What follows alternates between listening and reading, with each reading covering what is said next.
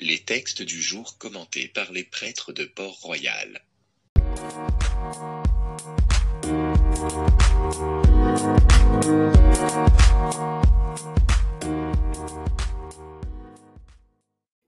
Évangile de Jésus-Christ selon Saint Luc. En ce temps-là, Jésus rassembla les douze. Il leur donna pouvoir et autorité sur tous les démons, et de même pour faire des guérisons. Il les envoya proclamer le règne de Dieu et guérir les malades. Il leur dit, Ne prenez rien pour la route, ni bâton, ni sac, ni pain, ni argent, n'ayez pas chacun une tunique de rechange. Quand vous serez reçus dans une maison, restez-y.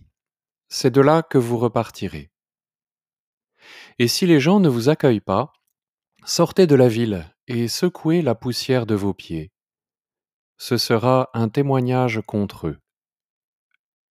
Ils partirent, et ils allaient de village en village, annonçant la bonne nouvelle et faisant partout des guérisons.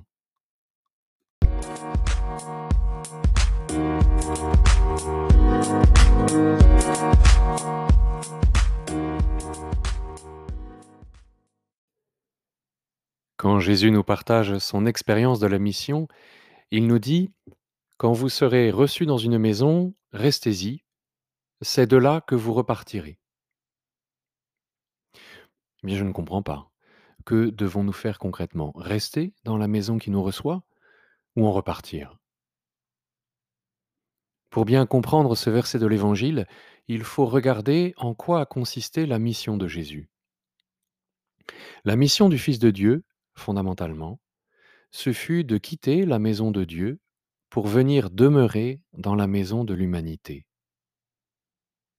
Lui qui était Dieu, il s'est fait homme. Et c'est de là qu'il est reparti vers son Père après être mort et ressuscité. Eh bien, de la même manière, nous sommes nés de Dieu. Notre origine se trouve en lui. Et comme le Christ, nous sommes accueillis en cette terre. Nous demeurons au sein de l'humanité, et c'est de là que nous repartirons un jour vers le Père.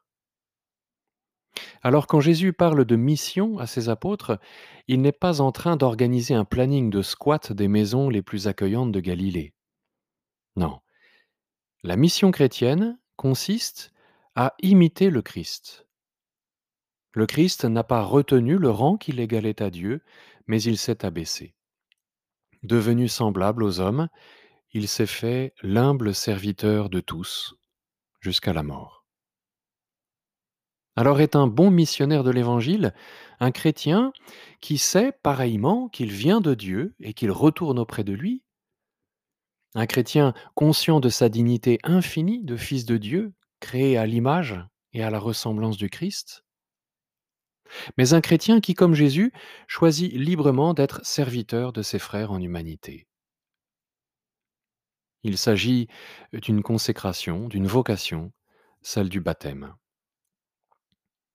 Et dans cette vocation, le baptisé n'emporte rien de la gloire, que pourtant il possède déjà auprès de Dieu. Non, il se présente aux hommes comme s'il n'avait pas même un bâton, un sac ou une tunique de rechange. Sa gloire, c'est de servir à la manière du Christ, pauvrement, dans l'oubli de son rang divin.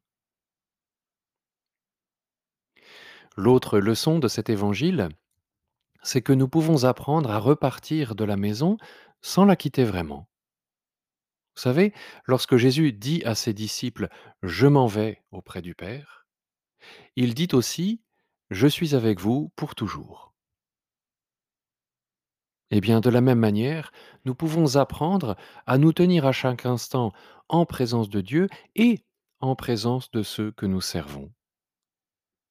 Cela est même nécessaire si nous voulons porter Dieu aux hommes. Ainsi, quand nous sommes avec Dieu pour le prier, eh bien restons secrètement en compagnie des hommes et confions au Seigneur chacune de leurs vies. Et quand nous nous tenons au milieu des hommes, restons secrètement en présence de Dieu, de l'auteur de la vie. Alors, le Christ, qui demeure en nous, demeurera aussi au milieu des siens. Et nous serons bel et bien ses missionnaires. Amen.